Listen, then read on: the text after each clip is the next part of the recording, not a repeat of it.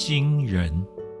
曾经有个小国的人到中国来，进贡了三个一模一样的金人，金碧辉煌，把皇帝高兴坏了。可是这小国的人不厚道，同时出一道题目：这三个金人哪个最有价值？皇帝想了许多的办法，请来珠宝匠检查，称重量、看做工，都是一模一样的。怎么办呢？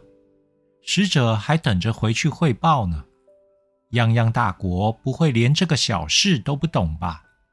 最后有一位退役的老大臣说：“他有办法。”皇帝将使者请到大殿，老臣胸有成竹的。拿着三根稻草，插入第一个金人的耳朵里，这稻草从另一边耳朵出来了。第二个金人的稻草从嘴巴里直接掉出来，而第三个金人稻草进去后掉进了肚子，什么响动也没有。老陈说，第三个金人最有价值。使者默默无语，答案正确。这个故事告诉我们，最有价值的人不一定是最能说的。老天爷给我们两只耳朵，一个嘴巴，本来就是让我们多听少说的。